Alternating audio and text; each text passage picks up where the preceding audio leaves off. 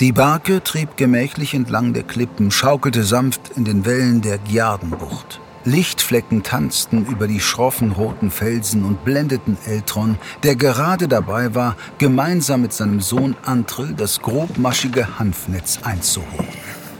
Eltron stöhnte vor Anstrengung, wollte sich aber seinem Sohn gegenüber keine Schwäche eingestehen. Diesem schien das Einholen des Netzes keine sonderliche Mühe zu bereiten. Mit Leichtigkeit zog er am Seil. Sagte ich doch, ein fetter Fang wird das. Ja, aber so dicht bei den Klippen, das ist mir nicht geheuer.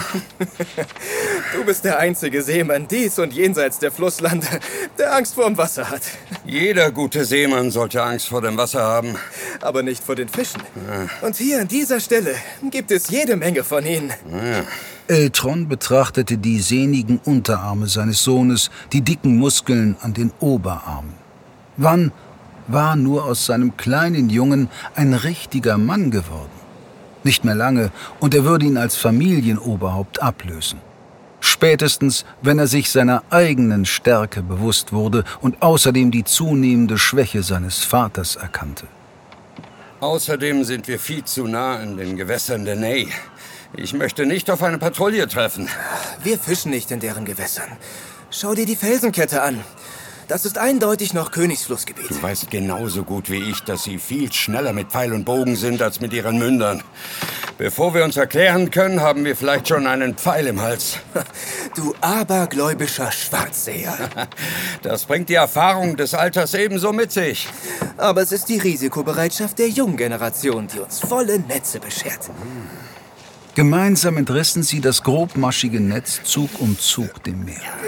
Im klaren Wasser näherte sich aus der Tiefe die dunkle, brodelnde Masse langsam der Oberfläche. Antrill stieß einen Freudenschrei aus, als die wuselnde Masse das Wasser durchstieß.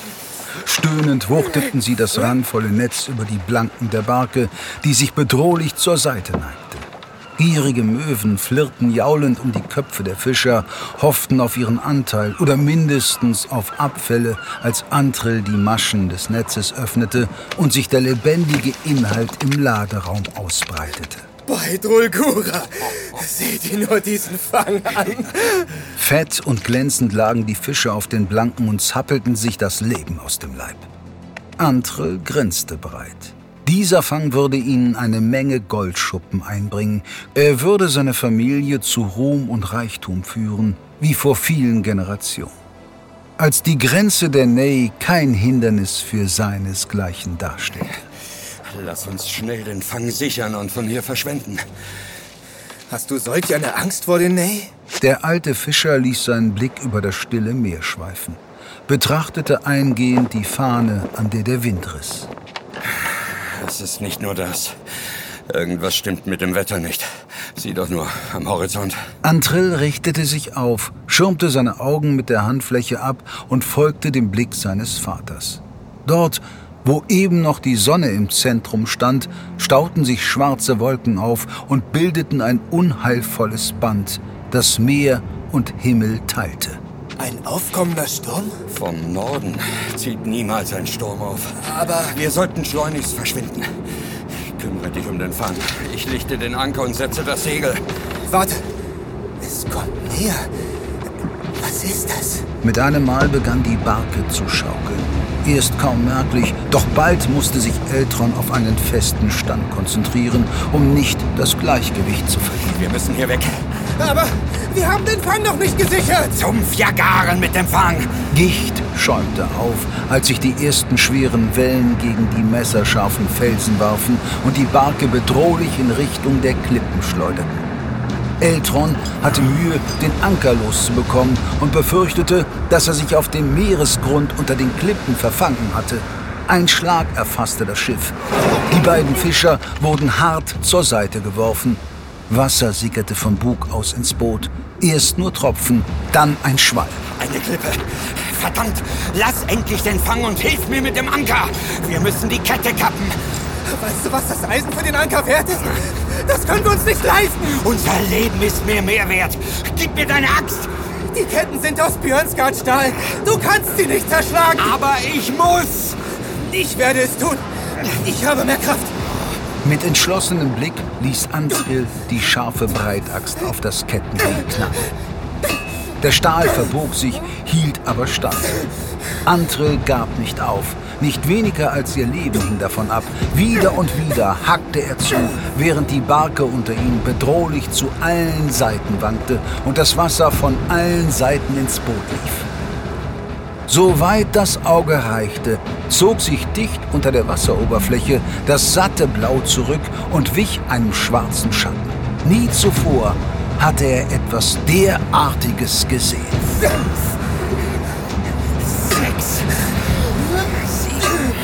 Nach sieben weiteren Hieben zersprang das Kettenglied in zwei. Antrill hatte die Barke befreit. Sofort setzte Eltron das Segel und kreuzte gegen den Wind. Fort von den zerklüfteten Klippen, so schnell wie nur möglich weg von der Küste. Sie machten Meter gut, nahmen an Fahrt auf, doch plötzlich erfasste den alten Fischer das Grauen. Aus der Mitte des Horizonts baute sich eine riesige Welle auf. Für einen Augenblick schien sie am Horizont zu stehen und sich höher und höher zu türmen. Dann raste sie auf sie zu und endlich verstand Eltron. Im Angesicht seines Todes wusste er, was dieser Anblick bedeutete. Elidor!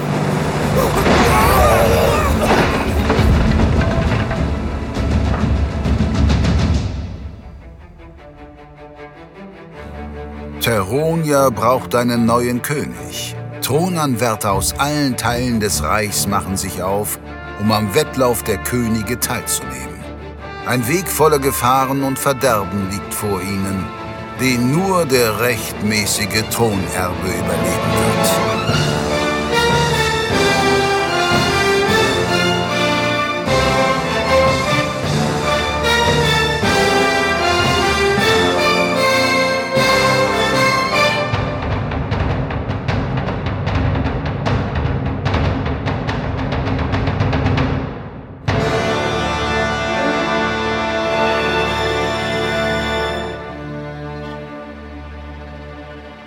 Folge 1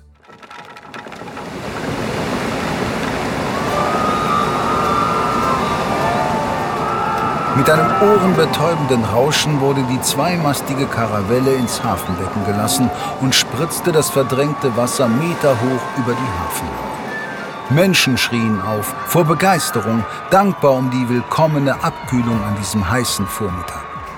Vor allem aber schrien sie vor Stolz, denn das, was sich ihnen im tiefen Becken des Hafens von Brunstadt offenbarte, könnte eine neue Ära der Seefahrt einläuten und die Flusslande wieder zu einer bedeutenden Dynastie aufsteigen lassen. Kerina von Stromlingen stand in einem viel zu warmen dunkelroten Kleid in der sengenden Sonne und konnte es kaum erwarten, wieder Schutz unter dem Schattensegel zu finden, das aufgespannt auf der Empore auf sie wartete. Sie warf das dichte, kastanienbraune Haar zurück, betrachtete das 35 Meter lange, glatt beplankte Segelschiff und versuchte zu erkennen, inwiefern es sich von all den anderen Schiffen der königlichen Flotte unterschied.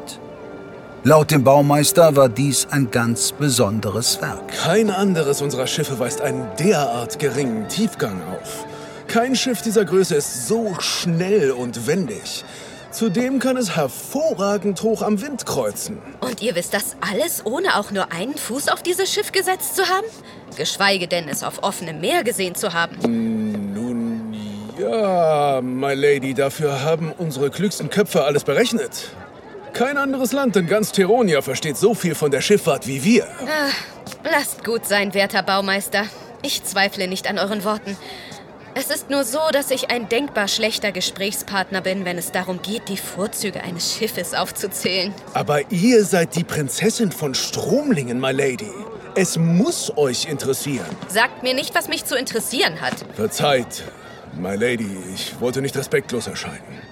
Dieses Schiff, es ist wirklich etwas Besonderes.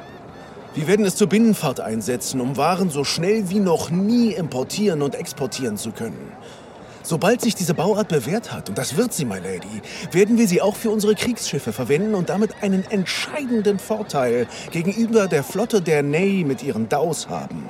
Mir ist es lieber, dieses Schiff bringt aus Ney Weihrauch, Seide, Gewürze und Porzellan mit, als Tod und Verderben. Sehr wohl, my lady. Ich meinte auch bloß, dass es von unschätzbarem Wert sein wird, der Flotte der Ney technisch voraus zu sein, um im Falle einer möglichen Schlacht die besseren Karten in der Hand zu haben. Euer Vater wüsste diesen Umstand sehr... Aber ich bin nicht mein Vater. Er ist tot.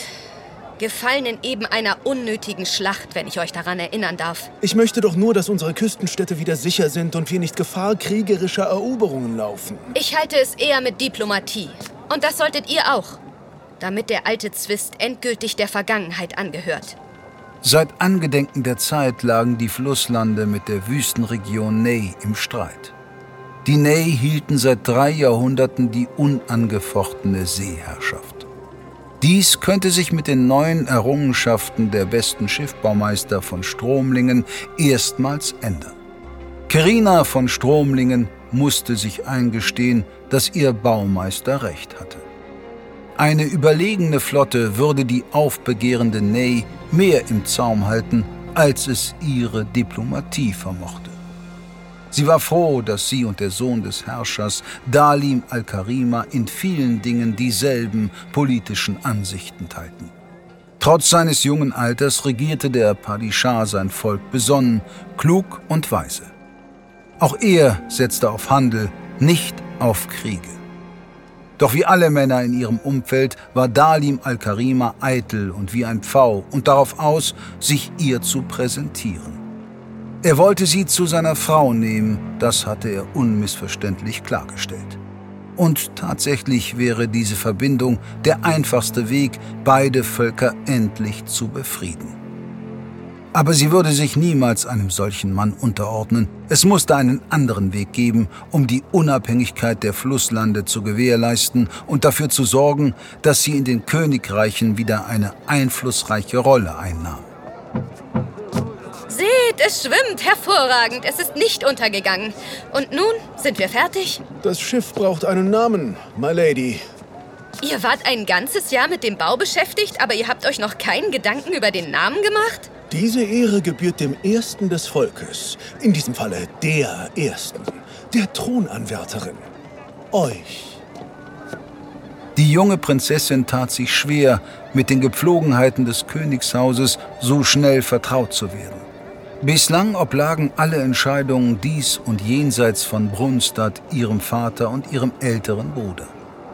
Da beide jedoch in einer unnötigen Schlacht gegen Truppen der Nee das Leben so je verloren hatten, war es seit zwei Monaten nun an ihr und ihrer Mutter, die Interessen des Volkes würdig zu vertreten.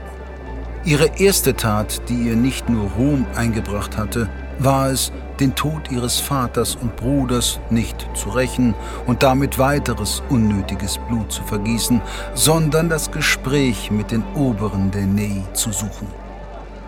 In einem Schauprozess hatte Dalim al-Karima Recht walten lassen und zwei seiner wertvollsten Heereskommandanten köpfen lassen, was ihm ebenso viel Unmut in seinem Volk eingebracht hatte. Aber zumindest in dieser Hinsicht waren Kerina von Stromlingen und Dalim al-Karima sich einig. Zwischen beiden Völkern wurde bereits zu viel Blut vergossen. Es war an der Zeit, eine neue Ära einzuläuten, auch wenn diese gleichwohl auf dem Blut der Vergeltung aufbaute. Nun, my lady, der Name? Nadeje, das altflussländische Wort für Hoffnung. So soll es sein. Ein guter Name für solch ein Schiff. Euer Vater wäre stolz.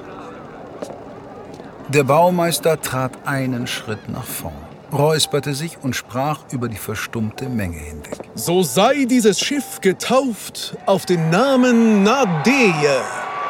Ein tosender Jubel brandete auf, immer lauter und frenetischer. Das irritierte Kerina von Stromlingen. Hier ging es schließlich um eine schnöde Schiffstaufe. Dann erkannte sie ihren gedanklichen Fehler. Denn das tosende Geräusch kam nicht allein von den Zuschauern, es kam von weiter weg, viel weiter weg. Sie lauschte, drehte ihren Kopf in Richtung des Geräuschs, sah aber nichts. Hört doch nur. Was ist das? Die ganze Menge vernahm inzwischen das rauschende Getöse aus der Ferne. Nach und nach verstummten die Jubelrufe des Volkes. Es gab nur noch dieses grollende Zischen aus weiter Ferne, das mit jeder Sekunde lauter wurde. Was geht hier vor sich? Ein dumpfer Knall lenkte Kerinas Blick auf das Hafenbecken. Sie sah, wie die frisch getaufte Karwelle gegen den Kai geschoben wurde. Menschen schrien auf, vermutlich Werftarbeiter, die sich gerade noch in Sicherheit bringen konnten. Eine Welle, hoch wie eine Wand, stürmte auf die Stadtmauern Brunstads zu. Die Welle näherte sich in rasanter Geschwindigkeit den Stadttoren. Als sie sich mit aller Wucht dagegen warf, zerriss ein inbrünstiger Knall die Atmosphäre, der alle Umherstehenden in die Knie zwang. Menschen hielten sich die Ohren zu. Viele begannen zu beten. Kirina aber blieb stehen, zählte in Gedanken mit, bis die Welle über die Stadtmauern zusammenbrach. Die robusten Mauern hielten stand. Dafür brachen sich die Wassermassen durch den Mündungskanal des Hafens. Sie rissen alles mit. Fischerbarken, Stege, Menschen. Im Hafenbecken erreichte die Welle ihren höchsten Punkt. Mit aller Wucht erreichte die Flutwelle das Becken und traf auf die Karwelle. Nadeje. Hoffnung. Mit inbrünstiger Urgewalt wurde diese zunichte gemacht, als die Flutwelle den ganzen Stolz der Flusslandflotte verschlang. Das riesige blutrote Segeltuch blähte sich auf. Die Takelage klapperte wild. Kurz darauf sprang die Verplankung von der Karwelle ab, offenbarte das Schiffsgerippe und die beiden Masten knickten ein. Die Welle schwappte gegen das hintere Hafenbecken und klatschte nicht minder wuchtvoll zurück, traf das stolze Schiff von hinten und riss das Heck ab. Das Wasser zog sich langsam zurück. Fassungslos stand der Baumeister neben seiner Prinzessin und besah die Trümmer seines Schiffes. Seiner Hoffnung. Ein Sturm. Die Prinzessin sah ihn eindringlich an. Dann schüttelte sie den Kopf. Sie spürte, was sie soeben wirklich beobachtet hatte. Den Fluch ihrer Blutlinie. Das war kein Sturm. Es ist Elidor.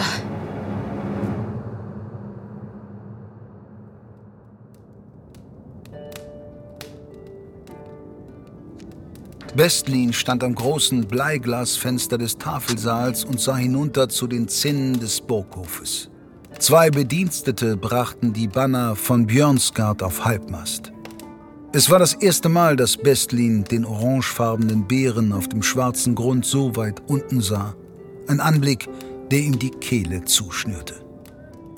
Er spürte seine ältere Schwester neben sich, die ebenso fassungslos und stumm auf die Szenerie starrte. Eben noch hatte er geschlafen, zufrieden und um seinen von Drulgura gegebenen Platz in dieser Welt wissend. Nun war seine Welt zusammengebrochen und alles stand in Frage. Er war der Sohn des Königs. Es gab nichts, was er je in seinem Leben zu fürchten hatte. Ausgebildet im Schwertkampf, Bogenschießen und taktischer Kriegsführung, er kannte seine Aufgabe und war auf das, was nun kommen musste, vorbereitet. Vermutlich so vorbereitet wie kein anderer rechtmäßiger Teilnehmer Teronias. Der Wettlauf würde beginnen. Und doch erkannte er dieses Gefühl in sich, das ihm bislang so fremd gewesen war. Furcht. Die Furcht vor einer Aufgabe, der er womöglich nicht gewachsen war. Alles hing nun von ihm ab. Das Schicksal Björnsgards lag in seinen Händen. Alles ist vergänglich. Der Tod gehört unabwendbar zum Leben dazu. Bestlin drehte sich um und sah seiner Mutter tief in die Augen. Trotz ihres Alters war sie eine anmutige Frau, jedoch gezeichnet von der Trauer über den plötzlichen Verlust ihres Mannes. Doch auch in dieser so schweren Stunde wirkte sie stark, vielleicht stärker als er sie je zuvor erlebt hatte. Im Schlaf zu sterben ist kein würdiger Königstod. Kein Tod ist eines Königs würdig. Und niemand sucht sich aus, wie er am Ende zu gehen hat. Dir wäre ein Dahinscheiden im Kampf lieber gewesen. Vor Drulguras Pforten treten mit einem Schwert in der Hand. Wie ruhmreich. Westlin nickte zögerlich. Sie hatte den Nagel auf den Kopf getroffen. Euer Vater hat in seinem Leben unzählige Schlachten bestritten und gewonnen. Stellt nie seinen Respekt und Mut in Frage. Hört ihr? Nie. Wir müssen stark sein. Ihr beide müsst stark sein. Gebt euch nicht der Trauer hin. Noch nicht. Wie kann ein Auserwählter einfach im Schlaf versterben? Unser König, er war der Auserwählte. Trolguras Wege sind unergründlich. Aber wer sind wir, diese in Frage zu stellen? Wir sind das oberste Geschlecht von Björnsgard. Niemand steht über uns. Wir haben alles Recht, alles und jeden in Frage zu stellen. Nur den Göttern Durkas haben wir uns zu beugen. Jetzt ist nicht die Zeit für solche Fragen. Wir müssen handeln. Nutzen wir den Vorsprung im Wettlauf, ehe sich die Kunde des Königstods in alle Königreiche verbreitet. Sie wandte sich ihrem Sohn zu, hielt ihn an den Händen und sah ihn eindringlich an. Du musst aufbrechen, Bestlin. Sofort. Es darf kein Zögern geben. Für Björnsgard, für deinen Vater. Du weißt, was auf dem Spiel steht. Wenn du versagst, werde ich nicht nur den Tod meines geliebten Mannes betrauern, sondern auch den meines einzigen Sohnes zu beklagen haben. Wie es Drolguras Gesetz seit Anbeginn der Zeit verlangt. Ich werde sie für Vater und für Björnsgard. So wie es dir und deinem Volk vorbestimmt ist. Für Björnsgard. Für Björnsgard. Jadon warf einen Blick auf den Stand der Sonne. Er hätte längst aufbrechen müssen, wollte er vor Anbruch der Nacht zurück in seinem Dorf sein.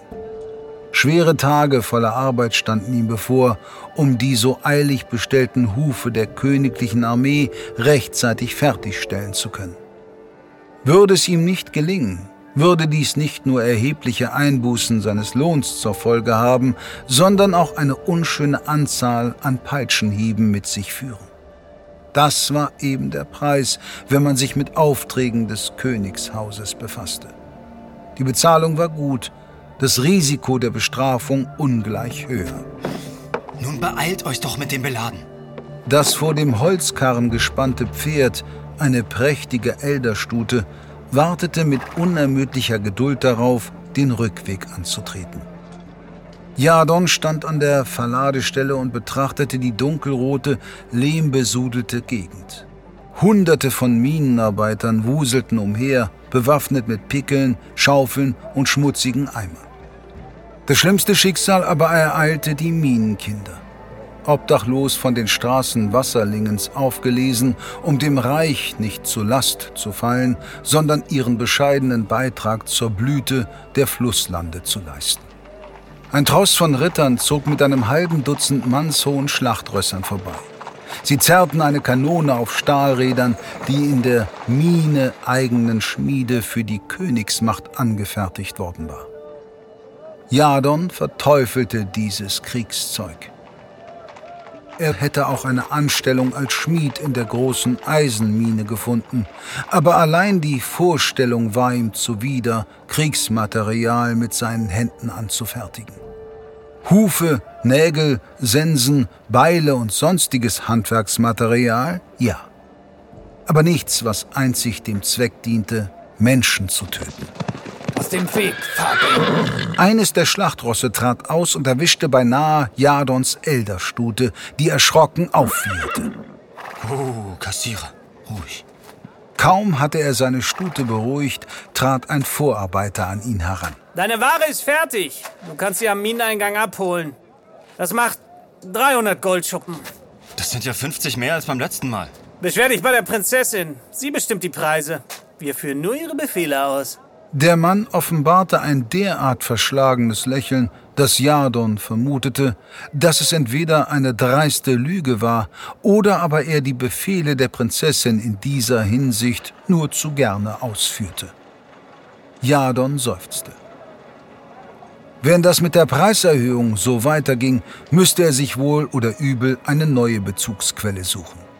Hinter hervorgehaltener Hand sprachen die Leute davon, dass das Eisenerz aus den fioranischen Bergminen weitaus günstiger bei besserer Qualität sein sollte. Vielleicht sollte Jadon endlich über seinen eigenen Schatten springen und die beschwerliche Reise nach Björnsgard auf sich nehmen, um sich selbst davon zu überzeugen. Der Handel mit den anderen Königreichen stand nicht zur Strafe. Man durfte sich von den Grenzposten nur nicht erwischen lassen, da sonst die Zollgebühren jegliche Ersparnis zunichte machen würden. Mit einem Schnalzen bedeutete Jadon seinem Pferd, sich in Bewegung zu setzen. Aber sie gehorchte nicht. Stattdessen blähten sich ihre Nüstern. Die Stute riss die Augen weit auf und war drauf und dran durchzugehen. Ruhig, Kassierer. Was ist denn los mit dir? Mit aller Kraft hielt er den schweren Kopf fest, näherte sich dem Ohr des Pferdes und flüsterte ihm gut zu. Nur mühsam schaffte es Jadon, das Pferd zum Stolleneingang zu führen. So gehetzt hatte er sein treues Pferd noch nie erlebt. Kaum hatten sie den Eingang der Mine erreicht, buckelte die Stute erneut auf, ging steil und war drauf und dran, sich vom Karren loszureißen. Menschen stürmten panisch aus dem Minenschacht. Auf einmal war überall Wasser. Es kam von allen Seiten, wie aus dem Nichts. Der Stollen läuft voll! Jadon fuhr herum, starrte den Mineneingang im Berg an, aus dem eine Traube von Menschen rannte. Ohne zu zögern ließ er Kassierers Zügel los und eilte zum Schacht. Es sind noch Kinder drin! Jadon schnappte sich den erstbesten Minenarbeiter, packte ihn am Arm und riss ihn herum. Wie viele Kinder sind noch im Schacht? Ach. Wir beide müssen da rein, ihnen helfen. Nichts muss ich. Mit einem Ruck befreite sich der Mann aus Jadons Umklammerung und rannte davon. Jadon sah ihm fassungslos nach, bis er verzweifelte Hilferufe aus dem Schacht hörte. Der Hufschmied stürzte sich in den überfluteten Mineneingang und wurde jäh von der Dunkelheit verschlungen. Das eiskalte Wasser stand ihm bereits nach wenigen Schritten bis zu den Hüften. Etwas weiter voraus sah er kleine Lichter, aufflackernde Grubenlampen. Er wartete durch das schwarze Wasser, die matten Lichter als einzige Orientierungspunkte fest im Blick. Von irgendwo hörte er das Gezwitscher von Vögeln. Es waren Bachgrasmeisen. Grubenarbeiter nahmen diese Vögel mit in die ausgehobenen Schächte, da sie ein hohes Zwitschern anschlugen, wenn der Sauerstoff zur Neige ging. Nun verstummten sie nach und nach mit dem aufsteigenden Wasser, ertranken jämmerlich in ihren kleinen Gittergefängnissen. Jadon wollte nicht, dass die Kinder dasselbe Schicksal ereilte. Ungeachtet der Gefahr wartete er weiter durch das dunkle Wasser. Endlich erreichte er die kleinen Lichter und sah das ganze Ausmaß der Tragödie. Die in die Mine hereinstürzenden Wassermassen hatten die Lorenbahn aus den Gleisen geschoben und deren Waggons stellten nun eine Barriere dar. Aber wenn Jadon es nicht schaffte, einen der Wagen aus dem Weg zu räumen, blieb auch den anderen Kindern keine Chance. Er tauchte unter das kalte Wasser und für einen Moment raubte ihm der eisige Schmerz in den Lungen den Atem. Mehr tastend als sehend arbeitete Jadon sich zu einem der umgekippten Wagen vor und zog mit aller Kraft daran. Sie gaben keinen Millimeter nach. Resigniert ließ er die Luft aus der Lunge entweichen, tauchte auf und sah, dass das Wasser rasant weiterstieg. Bis zur Grubendecke blieb gerade noch ein halber Meter. Das Schreien der Kinder war zu einem Wimmern verkommen. Die anfängliche Panik war der Angst gewichen, Todesangst. Nach und nach erloschen die Lichter der Grubenhelme und aufgestellten Fackeln. Viel Zeit blieb Jadon nicht mehr. Er zählte die aus dem Wasser ragenden Köpfe. Es waren neun. Hilf uns! Helft euch gegenseitig! Stützt die ab, die keine Kraft mehr haben! Jadon tauchte erneut unter, zog und rüttelte an den Wagen, die den Weg versperrten, doch keiner gab nach. Jadon konzentrierte sich auf die oberste Lore. Würde er sie zur Seite geräumt bekommen, könnten die Kinder daran vorbeitauchen. Mit den Beinen stemmte er sich an der darunterliegenden Lore ab und zerrte mit aller Macht an dem oberen Wagen. Er betete zu Drugula, zur fünfköpfigen Shiranaya, zu jeder Gottheit, die er kannte, riss weiter mit aller Kraft an dem Eisen. Ihm wurde schwarz vor Augen, vor Anstrengung, vor fehlender Luft. Mit der letzten Kraftanstrengung legte er sein ganzes Gewicht in diese eine Bewegung und schrie das letzte bisschen Sauerstoff aus seinen geschundenen Lungen. Das Wasser um ihn brodelte, als würde es kochen, und von irgendwoher tanzten blutmondrote Lichtblitze um ihn herum auf. Er sah, wie das Eisen an den Stellen, auf denen seine Hände lagen, zu glühen begann. Oder waren es seine Hände? Und endlich spürte er, wie das tonnenschwere Eisenkonstrukt nachgab. Er stemmte sich mit letzter Kraft gegen die untere Lore und schob den oberen Waggon wie ein Holzscheit aus einem Spielzeugturm. Als der Wagen nach unten wegkippte, schaffte er es mit letzter Kraft nach oben. Zwischen dem Wasser und der Felsdecke klaffte noch eine Handbreit.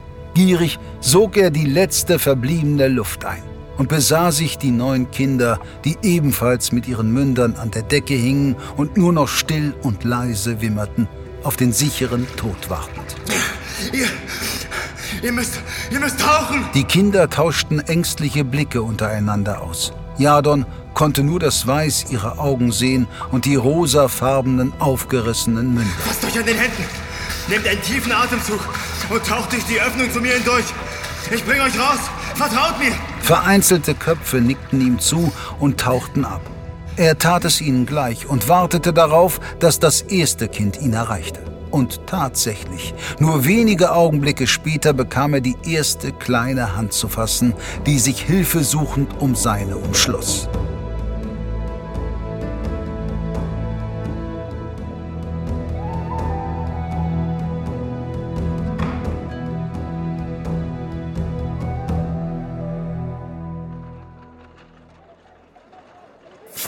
Was erwartest du nun? Dankbarkeit? Das Leben der Kinder ist den Dreck nicht wert, den sie unter ihren Fingernägeln haben.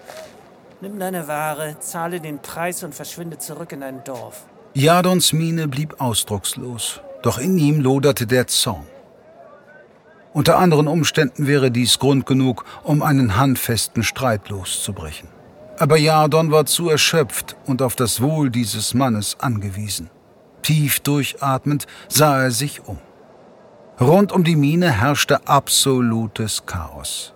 Die Wassermassen hatten sich zurückgezogen und offenbarten das ganze Ausmaß der Zerstörung. Nichts stand mehr an Ort und Stelle. Einzelne Stimmfragmente drangen zu ihm durch. Sie alle fragten sich, woher das Wasser kam. Gib den Kindern wenigstens heute frei. Ein Dreck werde ich. Sieh dich doch nur um. Wir müssen die Mine trockenlegen, da brauche ich jede Hand. Und jetzt? Nimm deine Ware und zieh Leine, bevor ich es mir anders überlege. Farbling. Jadon schluckte seinen Groll herunter. Dabei hatte der Mann recht. Er war ein Farbling. Dunkler als alle anderen Bewohner der Flusslande. Mit seinem langen, schwarzen Haar und einer Haut, die so braun war wie die Erde. Er war ein Mann, der auffiel. Und das gereichte in diesen Zeiten nie zum Vorteil. Er warf dem Vorarbeiter den Beutel mit den abgezählten Goldschuppen zu und zog am Zügel seiner Stute. Komm, Kassierer, lass uns aufbrechen.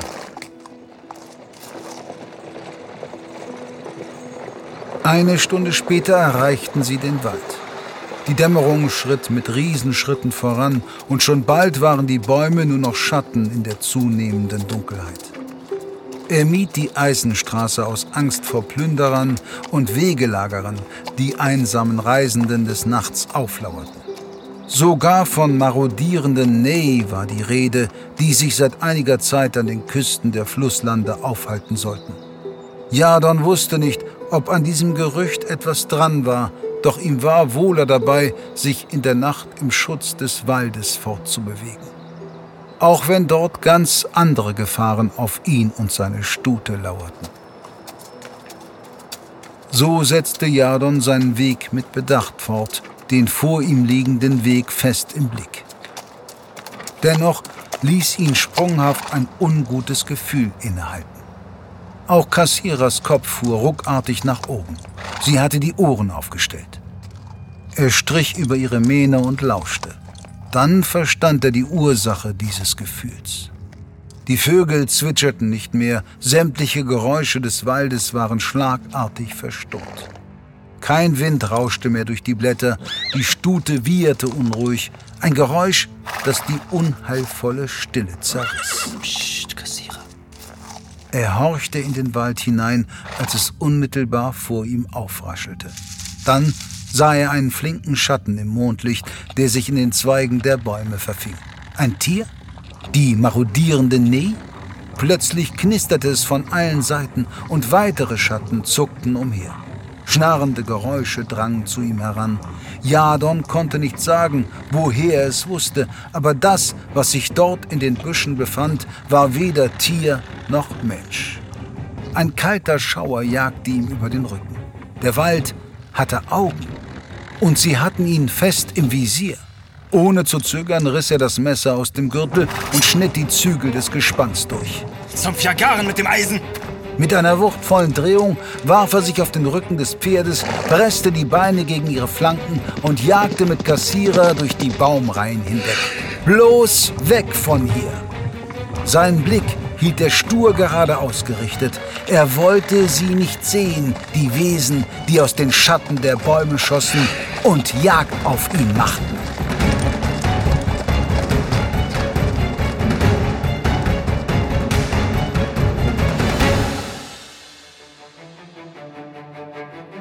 Wettlauf der Könige ist ein Podcast aus den Wake World Studios.